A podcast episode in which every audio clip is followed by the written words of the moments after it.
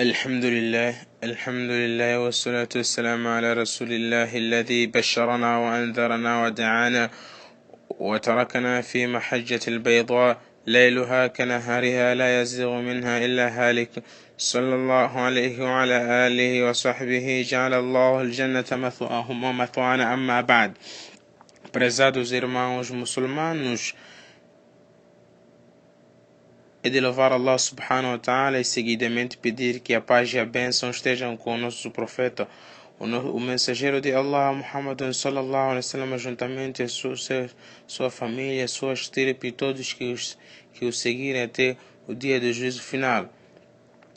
Irmãos, iremos abordar, irei abordar sobre a vida do profeta, do nosso profeta Muhammad sallallahu alaihi wasallam, o sirat do, do nosso profeta, do nosso querido Muhammad sallallahu alaihi wasallam, a sua vida, o seu nascimento, do seu nascimento, a sua vida nos seus lares com as suas esposas e como também junto a sua vida, o que ele fazia com os seus, não sei, com os seus sahabas durante as suas saídas para as batalhas, assim como até o, o, o fim da sua vida, o que o profeta sallallahu alaihi isto tudo é que iremos falar, é que iremos falar em torno dele.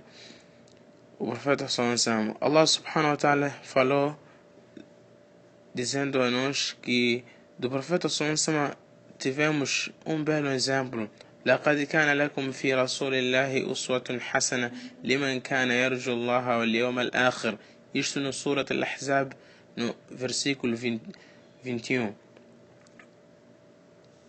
Allah subhanahu wa ta'ala neste versículo disse: De certo, há um belo exemplo para vós do mensageiro de Allah subhanahu wa ta'ala, vós que esperam encontrar-se com Allah subhanahu wa ta'ala e acreditam no dia do juízo final, no derradeiro dia.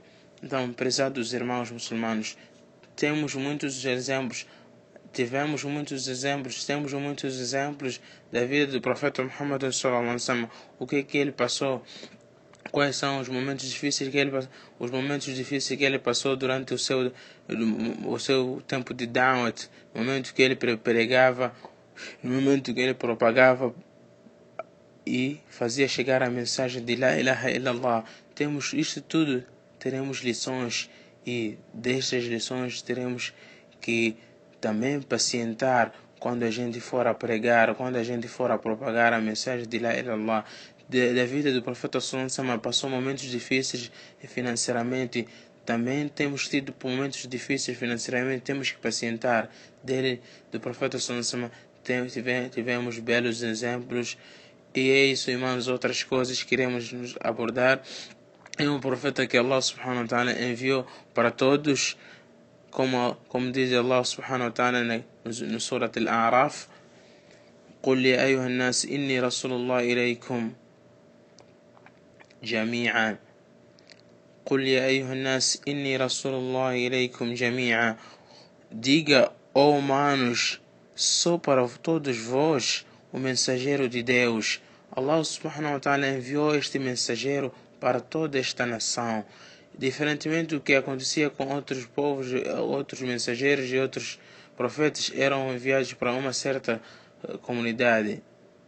Por isso, Allah subhanahu wa ta'ala enviou enviou-nos um profeta melhor, um profeta, o Khatamul Anbiya wal Mursalin, é o último é o selo dos profetas e dos mensageiros, é o último. Depois dele não haverá nenhum profeta. O profeta Sonsa disse: Não há nenhum profeta que aparecerá depois de mim.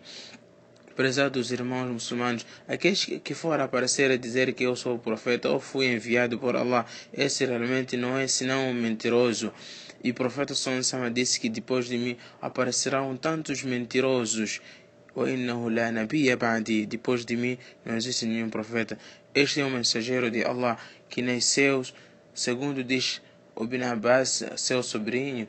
Ele viveu, né, viveu nesta vida mundana 63 anos. E se ele diz assim, a partir deste, deste, deste desta contagem, então alguns, alguns, alguns ulamás calculam que ele nasceu então no ano 570 do ano gregoriano e dizem que ele nasceu 50 dias depois do, do incidente da, da, do aquele homem Abraha desejar o que? Demolir o Kaaba com aqueles elefantes. É uma história que iremos ver. O que é que tinha acontecido? O profeta Sallallahu nasceu no mesmo ano que denomina-se Amul Fil, o ano dos elefantes. Isso que iremos abordar na aula seguinte, inshallah.